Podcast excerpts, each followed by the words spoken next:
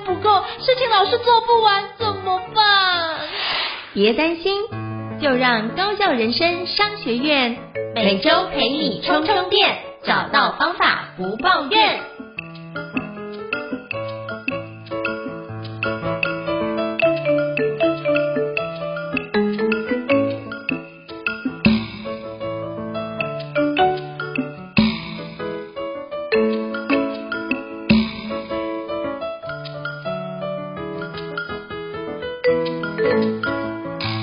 大家好，我是赵英成，欢迎大家来到高校人生商学院新书访谈的节目哦。今天呢，邀请到我使用过这本著作非常厉害，叫做《用成语学写作：一周一篇变身小日记、周记与作文达人》这一套书哦。我那时候是跟亲子天下的伙伴。就是连结的时候，发现有这套书真的很棒哦。那刚好这本书的作者呢，在我们上次一个专案里面一起合作，就是李宗贝老师哦。那跟宗贝老师合作，发现哇，这本书他就送我这本书，然后我就把这套书呢带回来给我的女儿使用，就发觉。哎，他真的有写作文在成语上应用的困难，那就透过宗贝老师这本书呢，我就发觉，哎，他的成语就一天，他就一小篇，然后就可以把这件事情慢慢看起来。哎，现在成语也累积的还不错，我真的觉得这套书太神奇，太值得很多家长们都可以带给小朋友看。今天特别邀请就是李宗贝老师来跟我们分享。Hello，宗贝老师你好。诶，你好哈，各位听众大家好，我是李宗贝。好，宗贝老师啊，那是不是可以先邀请宗贝老师，就是非常。欢迎您来莅临我们节目，是不是可以邀请宗贝老师跟我们简单做一下自我介绍，让大家可以多认识您一下，好吗？来，宗贝老师，请。好，好，因为嗯，我一直都很喜欢小朋友哦，所以也很幸运的，就是一直在做跟儿童有关的工作哈。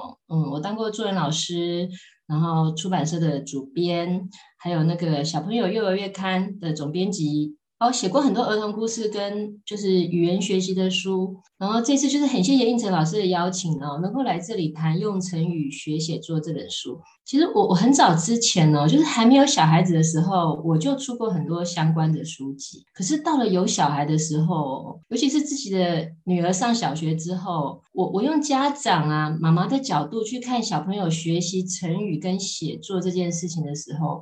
我常常有更深的那个感受跟想法，所以今天我想说，我不止以作者的身份啊，我也是很想以那个妈妈的身份啊，来跟就是爸爸妈妈们分享一下哦，小朋友在学习成语跟写作上，呃，一些我心得，还有一些实用的好方法。好，没问题哦。非常感谢宗贝老师跟我们简单自我介绍。那我也非常期待你今天可以跟我们说读者分享一下您这本著作，就是用成语学写作。我相信很多家长都很头痛孩子作文这件事。那是不是可以邀请宗贝老师请教一下？就是想要跟你请教，就是您这本著作啊，就是用成语学写作，当初要写这本书的起心动念跟写这本书的契机是什么？可以邀请跟我们分享一下吗？嗯，这这套用成语学写作。之前我还有出过两套啊，叫做那个成语故事集，所以这一套应该也可以独立使用。不过它也是前面两套的，算是一个写作的应用版啊。因为其实小朋友说，在你学了成语之后，你我们当然是希望他能够进一步运用在写作上嘛，对不对？可是这个从会成语跟用在写作上，这个又是一个坎，也是需要教一下。所以我想说，我那时候写的时候，我就有那个。点线面的概念呐、我是希望小朋友学完成语之后，我最后可以落地，让他真的可以用在写作上。那其实这整套就是不管是成语还是写作，这整套的契机，我觉得那个起心动念应该就是我女儿哦，她她上小学的时候，那时候她老师就是规定她每天回家哦，就是要抄一个那个联络簿上会有印成语，老师就说，呃，你每天就是要把那个成语抄一遍，然后那个解释抄一遍。然后你就要自己造一个句子。那我女儿常常就会问我说：“哎，妈妈，这个这个要怎么造？”然后我我就发现说：“哎，许多那个成语是很冷僻的哈，是几乎我们现在已经不会使用的，就它不是一个不不是一个现在我们容易看到或使用的成语。而且还有一点是我常常觉得这些成语的解释哈不是很清楚，甚至我觉得不是很正确啦。”那小朋友可能看了解释，他还是不懂这个 成语到底是什么意思。那那时候我会想说，就是，很可惜，你知道，因为你每天都要念一个成语，记一个成语，写解释，要造句。问题是这些成语的实用度或者是精确度都不是很不是很足啦。那我是觉得可能因为某方面讲，就它印在联络簿上，它不是真正的成语书嘛。那里面的解释可能也是很旧的解释。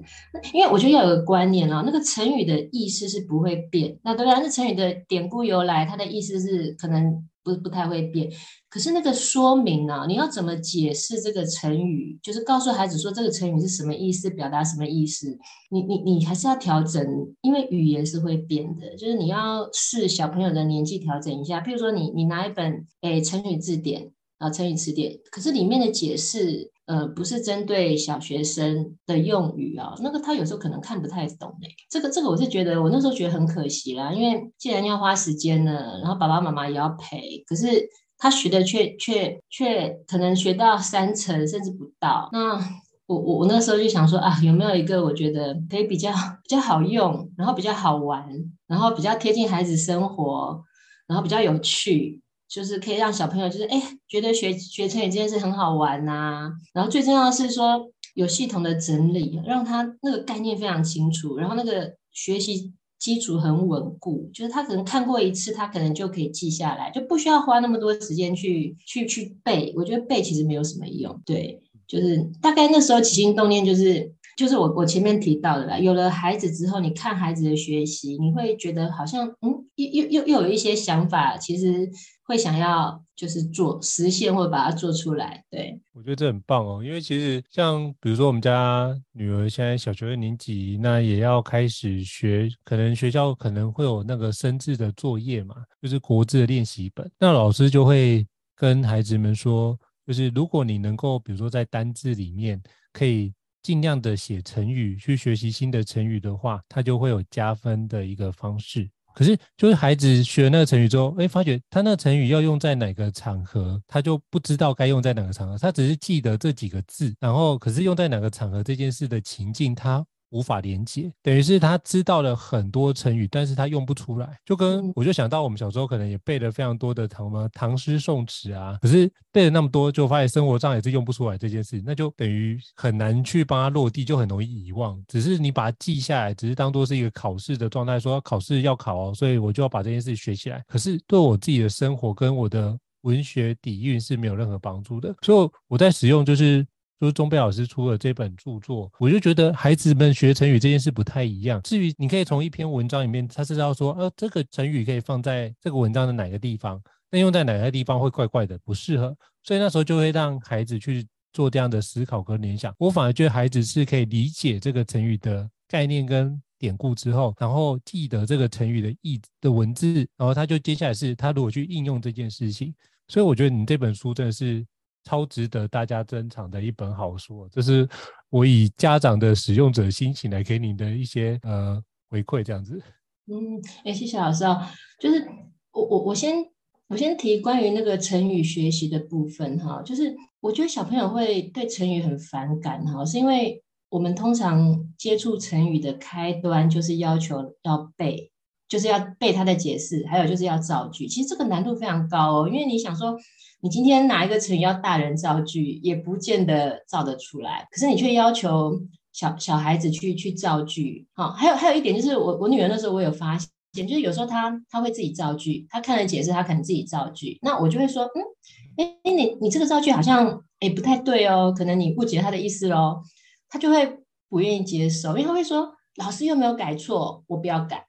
就是他他们会觉得书上印出来的跟老师说的其实是。他他们是 深信不疑啦，所以我就觉得说，就是你去背解释，然后再去造句，其实这个这个精准度不是不是那么的好。那我就觉得最好的方法，其实就是你要去看他的故事，就是你要去看他的历史故事。他他他其实成语很多由来都是非常有趣的故事嘛，像为什么文姬要起舞嘛，对不对？那不是在跳舞啊，对不对？那为什么毛遂要自荐？他要去干嘛？对不对？就是。你你你听了这些故事之后，哈，你那个成语的意义你会记得很牢。然后，其实同样的情境连接的时候，你也会用的比较正确。而且成语它有很多是相关的，就是你可以放在一起学习。譬如说，呃，一诺千金的故事，你就可以把跟信用有关的成语都收拢在一起，一起学。然后惊弓之鸟的故事，你可能就是害怕嘛。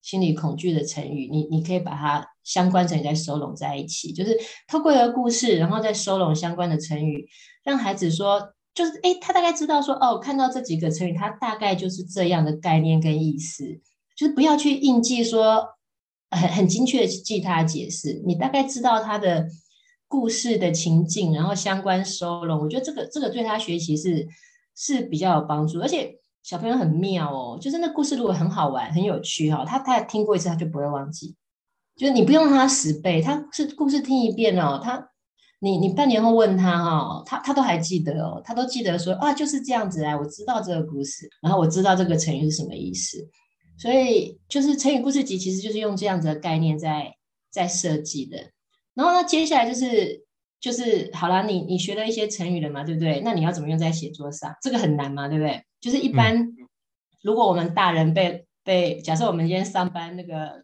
老板指定我们说，哎，你们回去写那个明天写一百字的心得，要用三个成语哦。我我们可能也会觉得说，这真是也会有一点就是想要想一下，对不对？那何况是小朋友，对不对？就是所以你要怎么样要小朋友在写作中用成语啊？因为其实成语或写作这两件这两个分开来看哦，对大部分小孩子来说。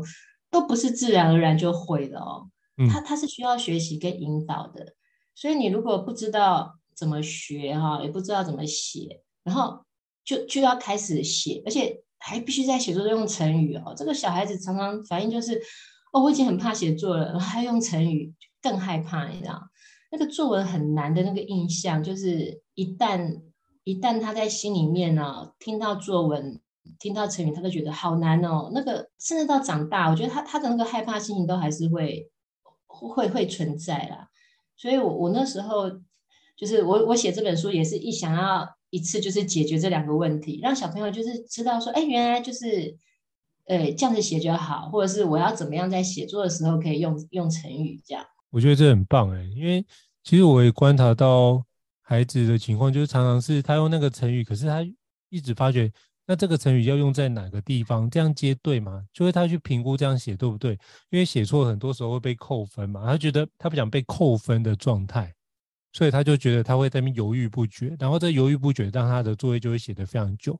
明明就是写三十个字的部分，可以写一个小时。然后我就觉得哇，怎么你都写这么慢呢？就在旁边就可能会有一些情绪出现。所以我觉得你这本书就是成为很多。家长情绪的救星，就是大家可以不用为难孩子，因为其实孩子真的也不会，所以透过这个部分可以快速让他去学习到怎么学好成语，然后学好写作这两件事都可以一起做好。那想请教宗贝老师，就是很多上了小学的小朋友啊，几乎回家作业都有成语，要写出意思跟造句。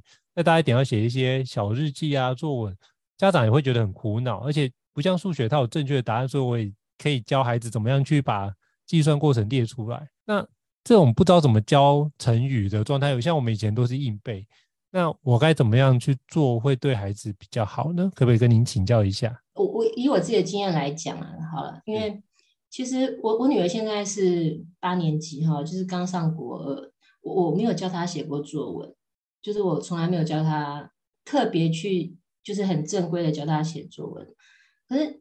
你知道要忍住不去教这件事哈，就是其实比你去教他还要难。因为为什么会这样？因为小学的时候，我女儿她就是老师也是规定她每天要写小日记。我看过后，我就会说：“哎，你这样写不太好呢，你好像可以用什么用什么，然后多写点什么。”那她的反应常常就是：“啊，我不要再给你看了啦，你不要看。”后后来我就我就忍住了，我就觉得说。好，我不要教 你。你想写什么哈？你愿意写什么，你你就写。就是我不要，就是像老师刚刚讲的，他可能写很慢或者怎么样，就是忍住。因为因为我自己觉得哈，小朋友他一定要先不怕写，他对写这件事情他不要有恐惧。好，他觉得说，像像我觉得老老师刚刚你提到你女儿状况也是，其实我觉得不要怕错，因为写错又怎么样呢？你就知道下次你知道正确怎么写嘛。你就先写就对了，因为我觉得他只要害怕，他一旦害怕、犹豫，这个其实是最难、最难去去调整的。所以我我后来就是放手，我就是不太、不太去、不不太去、不再去纠正我女儿。她，哎，你你可以用成语嘛？按这个地方，嗯，我妈妈觉得可能这样写更好，我就忍住不说。就是哎，他写他愿意写，我都觉得很棒，不管他写什么都好。所以我后来发现，哎，我女儿她上了国中之后，老师出作文哦，有一次还一次出三篇，他就说，哇，我就说哦，好可怕，好难哦，你会吗？他说还好啦。我说你会写哦？他说就写就就写啊。哎，我后来觉得说，哎，很棒，因为他这一关其实对所有家长来说才是大魔王。我不是写不好，我是。不愿意写哦，他他愿意写，我觉得很棒。那当然他，他到国中之后，他就会意识到说，哎，其实我作文真的有一些要学习的地方，所以他现在可能就会开始问说，哎，你要不要教我写作文呢？对，然后，所以，所以我我我刚刚想讲的是哈，写作文最难的是小孩子不愿意自己去想，他要家长帮他想，就是甚至说一个字一个一个字就告诉他写什么，这个其实很折磨家长哦。就是也也很折磨小孩，就是他绝对不是一个有效的学习，所以我是觉得说，你家长要就爸爸妈妈要教小朋友写作文，第一点就是你要引发小朋友的动机，就是你告诉他说你可以写什么。我我当年教作文一开始的时候哈，就是会讲很多，然后讲很澎湃，然后什么各种技法、修辞啊，怎么样，就是哎课堂上滔滔不绝讲，然后。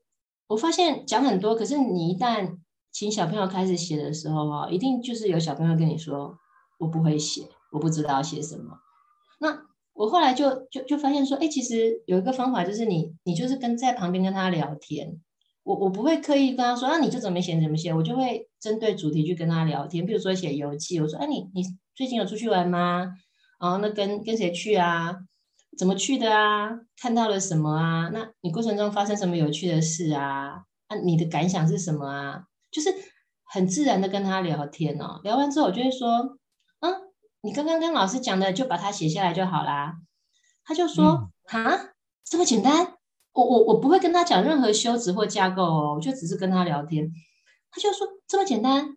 我说：“对啊，你刚刚讲的，把它写下来就是作文啦。”那小朋友他就会觉得说。那那就这么简单，那那我可以试试看，我会写的。这聊聊天的过程其实它是有有顺序跟提醒的，你可能把起承转合的概念包进去了，然后一些重点提示包进去了。那我觉得这个这个方法，我后来教作文，我觉得这个是我觉得最好用的方法。你快速跟他聊天，比你讲一堆的架构、一堆的修辞，然后多难的技巧，然后那个还绝对都都有效很多。因为每个孩子他的他的他他他理解的东西跟他的那个什么，他的能够就是他他自己的语言能力跟理解程度是不一样的，他看事情的方法也不一样。你你给他一个公版，他可能没办法连接。你你针对他，就是针对他跟对他跟他自己这样聊，他一旦知道说原来你要我写的就是这个东西的时候，他其实就就很容易上手，对。那那我我我我实际举一个例子好了，这个是，哎、嗯、呃，就是前一阵子我女儿回来问我，她说妈妈，那个老师今天要我写一个题目叫等待，等待哈，她说可是我不知道这要我我不知道等待要怎么写，因为因为国中的题目很长嘛，就是国国中的作文字数很多嘛，他觉得等待好像没有办法写到那么多，他就问我说妈妈，等待要怎么写？我就跟他说。哎，你你要你你想要写什么呢？哦，这个题目你想怎么发挥？他说，哦，我我想写等公车好了。我说等公车，我说好，那那那妈妈觉得说，你等待可以怎么写？等待哈，如果是双向的，所谓双向就是等待的对象跟被等待被等待的对象。你一旦是有两个，有有一个双向的双向的。对象的时候哈，这个其实等待就会有感情，也会有故事。那我就跟他想说，哎，那这样好了，你看你小时候每天阿公放学就是会去接你嘛，对不对？那你要等阿公来接你嘛，对不对？可是你现在国中了嘛，你不要阿公接了啊，那换成阿公每天在家等你回来啊。我说你要不要像类似像这种双双向的这个等待，然后放入感情，哈，把它写出来。然后我女儿就，我女儿就。就说好，我想想。然后呢，他就用赖，因为他同学可能互相聊天嘛。他同学就说，好像我也不会写。他可能就说，哎，我妈妈说你可以写阿公，我等阿公来接我的小时候的这个历程。然后他他同学就就说：“哎，那这个我知道，我我要写。”他同学就就这样子写了。后来我我有看到他同学写的，他就写说，他小他小学的时候，每天放学就是等阿公来接他，然后带阿公会带他去阿公家，再等爸爸妈妈下班。可是有一天呢，他就怎么等都等不到阿公，就是他等啊，大家都走了，他很着急呀。可是阿公还是没有来，然后。姑姑来了，就是后来是姑姑匆匆忙忙跑来，就跟他说：“哎，那个阿公下午就是哎中风了，现在在医院，所以就是姑姑赶快来接他。然后，所以他没有等到阿公啊，他这个作文就就在这边结束了。然后我那时候看到的时候，我就跟我就跟我女儿讲说：，哎，其实你可以再跟他说，就是这个地方，呃，你可以再往下往下一点，你可以再写什么。”就是阿公中中风住院了嘛，对不对？那现在阿公不能来接你了嘛，他要自己回家嘛。阿公在家休息，那是不是变成阿公在等你了？以前你在等阿公来接你，现在阿公等你回来。那还有就是你再拉远一点嘛，你是不是也要也也等待阿公？等待阿公什么？就是你们还可以就是哎，以后手牵手去散步啊，等到阿公恢复健康啊。我说，其实你把它很。一个很完整的把它写出来，你你这篇作文其实就不管是字数，还有情境，还有什么都都很够了，对。然后我我是不知道这小朋友他有没有这么写，可是我就觉得说，哎，这过程中我要讲的是说，你有教小朋友怎么写作文吗？其实没有哎，你真真正来讲，你根本我我根本没有教说你要怎么写作文，可是你给他一个点哦。触发他，他自己就可以写出很好的文章了。就是我们，我觉得大人在教的时候，哈，可能是我们可以用我们的那个生活经验，去去，或者是我们对这个孩子的认识程度，去去提醒他，或者是呃点他说，哎，你写这个就可以了，这样。然后我是觉得这样的教法，你让小孩子自己去发挥，只要你你点到正确的位置啊，其实小朋友通常是会写的，就是。呃，我自己是比较喜欢用这个方法啦。对，我觉得这个方法很棒，就是透过情感面的引导孩子去思考，把这样的故事写完整，然后从里面去延伸出来。那原原来孩子可能写叙事就到这边停止，可是你发现，哎，其实用反过头来，那是不是换成爷爷在等你中？我觉得那个延续下去，那情感的层面就变得很有画面跟很浓厚。也会一种就是关心爷爷能够赶快好起来的这样的心情在里面。我觉得那个刚刚您在描绘的这个过程中，我就一直会想到，哎，比如说我的爷爷的状态。我觉得这是一个非常棒的一个教法。但重点是我其实没有教哦，我从头到尾都没有教，就是引导孩子去思考这件事情，我觉得很重要。只是，而且我只是。我我我我真的我提点的还是我我我女儿，是我女儿，就是哎，可能跟她同学交流，哎，她同学立刻说这个我会，因为她立刻就就引发他的感受，你知道吗？所以所以就就就怎么讲，他他就是可以写出很多东西，所以我觉得有时候你说教作文到底在教什么？我觉得其实，呃，父母如果可以把重心放在前面这一块，就是你跟他聊天。就是让他自己去启动他内在的有感触的那个部分，然后让他写，然后就是不要不要就是呃批评他啦，或者是说，哎，这个这是我自己的经验呐，因为我真的发现，我有时候也不是批评，可能我们做家长的爸爸妈妈就是总总是忍不住说，哎，你这个地方可以写更好啊，妈妈教你一下。可是小朋友可能就是会说，会会说进去，觉得说哦。那个我我自己写的还不不错，结果一被你讲我我就不想写了，这样，所以、嗯、对，我就觉得你你你让孩子可以愿意写，只要你做到这一点哦，其实 就是很棒了啦。后面的你可以交给作文书，真的那些细节的部分，对，完全懂。所以我觉得这个有另外一个层面在里面，因为通常对于孩子来说。我们就是他的爸爸妈妈而已，他根本不在意我们的其他身份，就算他知道，也就是哦好，可是你还是我爸爸妈妈，所以包含比如说我在教我们家小孩要怎么读书，他就可以跟我说没有啊，老师又不是这样教啊。你乱教，我心里想说，哦、我乱教，OK，好。可是好像我都是教老师，可是他也不了解这个这个就是爸爸妈妈工作的层面的环节，所以我觉得这也不能怪他们。对他来说，就是我们跟他相处的时间，大部分都是在放学之后，或是我们就是下班没有工作的时候，跟他做比较多的相处，所以他也看不到我们工作的那一面。所以我觉得这也无可厚非了。可是我觉得您这样用引导的方式大家去做是很好，就是起码大家愿意写、想写，然后之后开始练习写之后，然后接下来就是大一点，哎，有了基础再去用不同的方式去让他进阶，我觉得这很棒。那我想多的，是不是有个邀请，就是就是钟贝老师跟我们分享一下，就是您这一套书，就是用成语学写作这本书的设计的架构以及上下册有什么样的特色，可不可以简单跟我们说明一下？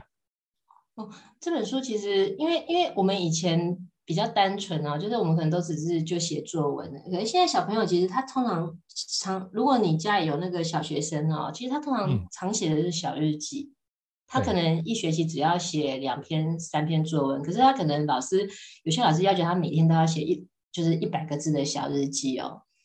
所以这本书上册我们就是分成就是小日记，还有那个周记。小日记跟周记其实就是由我出发，以我为主嘛。我们生活中看到、听到、想到什么的，就把它写下来。可是这个会有个困难，就是因为每天要写，你知道，所以小朋友常常写一写就说我不知道今天我要写什么。那我们上上上上册，我们就是可能就是提示小朋友说，哎，哪些东西你可以写？那这些东西可能小朋友比较没有想到，就譬如说，哎，橡皮擦不见了。这这件事情很无聊啊，听感觉很无聊啊，我好像没什么好写。其实这个可以写哦，为什么？因为你你橡皮擦不见了会怎么样？通常就是诶，有些小朋友东西一天到晚不见，那个回家可能是会被爸爸妈妈，就是会会会讲一下怎么又弄不见了，对，不对？或者是诶，很多小事，就是像和同学吵架，好、哦、这些，或者是你在学校里面今天打疫苗，就是这些你可能没有想到说。在小朋友认知里面，可能写作好像是一个很正式啊，我要写一个什么，嗯、很很很有意义的事，其实不用这些事情，你都可以把它写出来，好，把你的感受写出来。上上上上册，我大概就是从他的生活出发，就告诉小朋友说，哎，哪些点其实你可以写，好。可以把它写到你的小日记中，每天可以写。然后周记你就可以写什么园游会啊、体表会的接力啊，或者是你校外教学，甚至你线上线上的课程啊，你现在是有有有不一样的经验嘛？这这些其实都是可以写的。那下集我们就是谈正式的作文。那作文跟小日记、周记不一样，是作文常常会有指定的题目，而且作文其实它必须写的。不管是用字遣词或者是架构，它其实都是要比较严谨的。还有一点很不一样的是，小日记跟周记可能就是，哎，通常以我为主，我自己我的感受。可是到了作文呢，它可能要扩大，它可能要加入想象力，它可能也不是当下的事情，它可能必须要回忆过去嘛。我我童年时光小时候，或者是想要写到未来，哦，我将来想要当什么样的人，我要做什么工作，这个它的那个。整个格局其实是会越来越放大，而且年级越高哦，通常那个作文的写作字数会越多，这就表示说你要更有想法，你要更能够表达自己的意见。所以，我们这个安排就是从上册开始，从就从你的小日记开始，一百多字开始学起，然后再到三百多字，然后接下来以这两个上册的为基础，我们可以进到作文，就是你你再把。你你你你的思想啊，或者是你的感受，或者是你你你可以写的东西，你知道了，我可以原来这些东西我都可以可以把它写成作文的时候，我们进到正式的作文啊，就是不要让小朋友可能觉得说，哎，立刻就进到那个很很正经八百的作文写作，他可能也会觉得，就是一下就看到起承转合，看到修辞啊，看到架构，他可能也也也也。有压力，对，所以我们可能就是这样子安排。那每一篇里面，我们都有放成语，就是让他知道说，原来，哎，可能他看那个范文，就是原来我们在这个地方可以用成语，或者是写作过程中可以用成语。那你要怎么用？就是或者是呃哪些地方可以用，我们就是有附一个那个成语写作手册，也是方便小朋友在想要用成语的时候，可以赶快找说，哎，哪些成语或许我可以使用进去。这本这本手册，我个人是非常喜欢，我那时候也是觉得这本很重要，就是这本手册其实。跟这个书一样是非常非常重要的，真的，我能感觉到，因为我那时候其实我就是看到那本成语写作手册啊，我就是眼睛为之一亮，就哇塞，有这本手册，那基本上孩子可以透过前面的部分，他可以去熟悉成语。可是这本手册比较像是说，他可以在应用的部分，他不知道怎么样，他可以拿起来快速的翻阅一下，他其实就可以快速的把很多的内容去往下展开。比如说，像我觉得里面很重要的是那个词语的。替换，您这边说有高兴啊、生气、难过这几个字，如果你只是这样写，就就比较少那个表达那个文学的韵味在，或是比较没有词语的替换。那我觉得里面你有非常多的一个字眼，比如说什么心花怒放啊、眉开眼笑等等等这些东西都可以把它展开哦。那是不是可以就是邀请就是钟表老师跟我们分享一下，呃，这本成语写作手册。里面的一些，比如说可以怎么替换字眼，你可不可以邀请您跟我们分享，在实务层面上可以怎么操作跟使用这本成语写作手册呢？那个成语为什么小朋友会觉得用成语很难哈？是因为成语它不是只有固定的用法，就是它不是说哎一定好像这个地方啊用成语，这个地方，其实不是哦，它会随着你的文句变化，甚至说它可能它它成语的意思也是一个大概的意思，它可以表达。很多意思，它甚至有时候是正面，有时候变讽刺，这都可以。它根根据文艺，它是其实可以自由变化、灵活运用，就是因为它没有固定的用法，哈，就是一定这个地方就要用。所以我觉得小朋友会不知道怎么用。那如果是你有固定的固定的地方，他可能知道。可是没有嘛，就是你你怎么用都可以的情况下，他反而会不知道，反而就不知道怎么用了，或者是就像老师小孩一样，会觉得，哎，这样用对吗？这个地方可以用吗？他会有这个犹豫。那我我我这本成语写作手册，其实就是里面就是有做比较详细的分类，就是譬如人事时地物啊，像人可能又会分成，哎，跟感情有关的成语啊，跟形容外表有关的成语啊，跟形容你性格有关的成语。那感情的话，你又可以分成生气、高兴、害怕嘛，不安这一些哈、就是帮小朋友解决这个问题，就是哎，我我我想要使用成语的时候，哈、我哪些地方可以用？还有就是，那我要用哪一个成语？这个是我我再举我自己小孩做例子好了哦。就是我我想很多很多孩子爸爸妈妈如果看他们的小日记，他可能很多孩子有这种状况，就是我女儿写那个小日记，她一小日记很短嘛，就一百个字嘛，她开头可能就会写说哦，今天我很高兴哦，因为怎么怎么样，她写那个事件，中间她就会写说哦，我好高兴哦，然后呢？他结尾又再写一句啊、所以我很高兴。我那时候想说，哎，一百个字就三个高兴，可是真的很那么高兴？呃，其实是为什么哈？因为他除了高兴之外，他不知道他可以用什么词去形容这个感觉，所以他所有的高兴，就所有的这样的情绪，他就只会用高兴一个字来形容。小朋友写作的时候，这个这个很常见哦。你注意看哦，其实高兴啊、快乐啊，几乎是每篇都出现。好，所以可是这个这个很棒，因为你小朋友只要会写出高兴啊，或啊我生气啊我难过啊我好害怕，他只要有这几个字哈，你就可以用成语替换，因为。这些字很直接的情绪反应嘛，像高兴，你你你把它改成心花怒放嘛，对不对？然后眉开眼笑啊，手舞足蹈，乐不可支，这个成语应用手册都有。你你把高兴的成语背，把它记起来嘛，十个记起来。那像生气也是啊，火火冒三丈啊，七窍生烟啊，怒气冲冲啊，暴跳如雷。哎，你注意哦，这些成语它是有表情的，有动作的哦。就是它可能是用夸饰法啊、譬喻法啊，就是各种，他其实就是修辞技巧。你说我很生气，很，你多生气嘛？我感觉不出来，对不对？你气到七窍生烟，哦，那个不得了，头要冒烟，那好生气，对不对？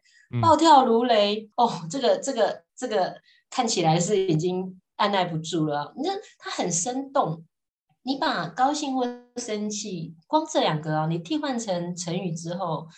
他他那个整个文章就是有画面的，你知道，就是啊手舞足蹈，高兴多高兴嘛，高兴到那个都坐不住了啊，动来动去，扭来扭去，这个这个画面立刻立刻呈现出来，那个文章就立刻很变得很立体。所以我我我是觉得说，哎，我们爸爸妈妈也不用操心啊，不用烦恼哈。就是你一开始教小朋友怎么样用成语在写作中啊，就是先告诉孩子说哈。你把情绪和感受哈，只要这些相关词，你就先替换成，因为这个这个这个是很具体的，小孩子也也比较能够领略。就是你生气、高兴，这个这个应该对国小阶段孩子来讲都不是问题啦。就是你就把把这些词语哈，找出相关的换成成语，譬如说，哦，我今天哭了哈，流眼泪，又换成哦，那个我泪流满面，泪如雨下，哦，这个这个很伤心哦。就比比你说一句哦，我哭了，那个力力道更强，对不对？就是你你就是先先告诉孩子说，哎，你不用不用着急，也不用不用就是不知道怎么写，就是你只要出现情绪，我们就先练习把它替换掉，这样就好。而且这个不太容易出错，就是你可能比较难的成语啊，你会你会犹豫说这样用对吗？可以这样用吗？可是情绪的成语通常比较没有这这个困困扰，就是你你直接把它替换就好。像如果是以以我刚刚举例来讲哈，你一百个字，他我女儿用了三个高兴，对不对？这三个高兴你全部替换成成语哈，你你就达标了。你你一百个字你就用了三个成语了，然后你可能写个比较。平淡的事情，可是你用了三个成语之后又心花怒放，又手舞足蹈，这个感觉上又特别高兴，就是又有更有画面了。所以我，我我是觉得说，哎，我我希望用这个方法，就是入门呐、啊，让让爸爸妈妈比较方便教啦，然后小朋友他也方便学，比较不会有压力。我觉得这个这是可以先试试看去去做的。对，好，非常感谢钟贝老师的精彩的分享。我觉得如何替换文字，然后用成语的方式替代，这是一个非常棒的一个思考的方式哦。那也想请教，就是钟贝老师，您觉得在写这本著作的过程当中啊，你觉得最挑战的事情，或是让你印象最深刻的事情是什么呢？可以邀请跟我们分享一下吗？嗯，其实这本书哈，中间有有有过一次大大改动哦。这个这个这个，因为一开始哈，我我比较贪心呐、啊。就是我都想说，嗯、哎呀，要出书了，对不对？我要把那个成语跟那个写作技巧，我一定要哎，通通包进去啊。像那个小日记哦，那个我就觉得说，哎，一百个字就来个五个成语吧。哦，就是小朋友如果如果老师要求他要用成语的话，他我多教他一些嘛，对不对？哎，我我用五个嘛，那他他可以只要用三个嘛，对不对？我想说，哎，我就多教他一点。那作文，我那时候也觉得说，哎呀，就是来个十五个、二十个吧，反正就是用到好，用到满了，对不对？然后那时候就是中间就是，哎，交稿之后，编辑他就是要求我说，哎，你你可不可以降低一下难度哈？因为我们觉得太难了。你你一篇小日记就用了五个成语，我们觉得难度好高哦。那那时候我我听的时候，其实呃，我我觉得有点卡，因为我会觉得说，啊，明明这个地方用成语很顺嘛，那我我还要把这个成语拿掉，像。我自己就说嘛，你把情绪类的语词替换成成语嘛。可是你要我拿掉，我明明可以用成语，我我却要把它用比较平常的语词去写，我就觉得说啊，哎，这样会不会含金量很不够啊？啊，会不会人家看觉得这个作者程度好像没有很好呢？他就只会用三个成语吗？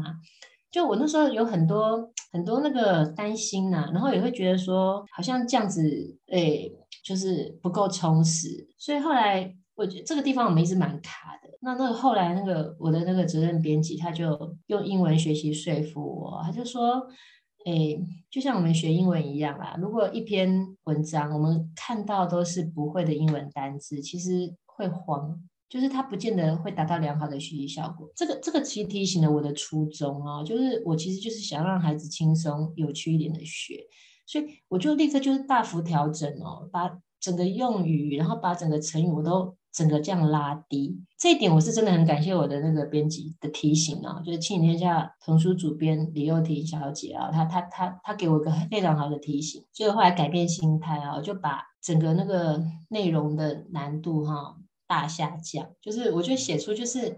你如果去看我的那个范文哈，你会觉得它其实它就很像小朋友的口气哦。我甚至我甚至那个口气我都会用口语，我会把它拉到口语哈。就是为什么？因为我我希望小朋友看的感觉就是说，哦，这么简单哦，好像他是看到他比较会写作文，好，比较会写作文比较好的同学哦写出来的哦，而不是大人在写的。对，这个其实我过程中我其实是蛮卡的，因为我真的。我觉得会有身为作者的一些 一些，就觉得哎，人家会不会觉得哎，我我写个范文怎么感觉像小朋友写的一样，我感觉没有很厉害嘛？这是我自己个人的心态啦。后来后来我真的听到说，就是初中，就我我真的就是希望小朋友他对他是有帮助的，就是他不包括我我的范文的选文啊，我都是我都是真的比较贴近，我希望贴近他们的生活，就是哎，原来就是这样写嘛啊啊。这个地方要用成语，他不知道呢。我我知道，我知道这样难过，我会替换哦。他都没有替换呢，就是我反而希望小朋友看看了之后会觉得说：“哎呦，这么简单我也会啦。”我觉得，哎，我如果做到这一点的话，就就我自己觉得，我我我就很满意，很满意自己的表现。我对，这是我写作过程中，我觉得就是让它简单化，其实反而是我觉得最后挑战的事情。可是我觉得真的做做做对了，这样。我觉得你真的做得非常好，而且我觉得这文有感觉。就像我之前就觉得把很多事情写得很难是一件很厉害的事，可是我会发觉，就是当我看了一本书，就是。别闹了，费曼先生。从那本书之后，才发觉原来写科普书才是最厉害的。就是你们把一个非常困难的概念转换成让一般的普罗大众都能够了解。那我就觉得，哇，这件事情是你必须对于那些艰深的理论必须通透的理解之后，你才能够用自己的话简单的说出来。那反而是一种就是化繁为简，然后返璞归真的一个回应哦。所以我就觉得，后来就觉得能够写出这种就是。大道至简，用很简单的方式叙说一件事，而且掌握核心的精髓，我都对于这样的作者跟编辑都非常的敬佩哦，所以我都非常欣赏跟非常佩服您写的这本著作跟前面的几套著作，我就觉得真的是很棒的一件事，所以想到这边给你一个 echo 跟回馈一下这样子。谢谢，我是我我我就是希望。就是小朋友啦，就是因为我前面也说过，我自己也真的是非常喜欢小孩，我真的希望说能够让他们就是觉得写作或者看成语都很有趣。就是既然要学，我就希望他们就是哎可以快乐的学。我觉得这很棒哦。好，那今天就是非常感谢宗贝老师，就是来我们高校人生商学院新书访谈的相关节目，给我们这么精彩的一个分享跟说明。那如果各位伙伴到时候有觉得很不错的话，也欢迎，就是给我们，就是高校人商学院在我们的平台上面给我们五星按赞哦。那您的支持就对我们来说很大的动力。那我也把相关宗贝老师的相关著作都放在我们这一集的 Podcast 上面的一个连结的资讯栏位，大家都可以点选进去，去找寻到中贝老师的所有著作，很多套都很棒哦。所以诚挚邀请各位，这些绝对可以让你的孩子有不一样的展现跟改变哦。好，再次感谢钟贝老师。那谢谢您来跟我们一起在高效人生商学院一起对话，跟我们做这么精彩的分享。谢谢钟贝老师，谢谢您。嗯，谢谢，谢谢英成。好，那我们下次见喽，拜拜。嗯。高校人生商学院，掌握人生选择权。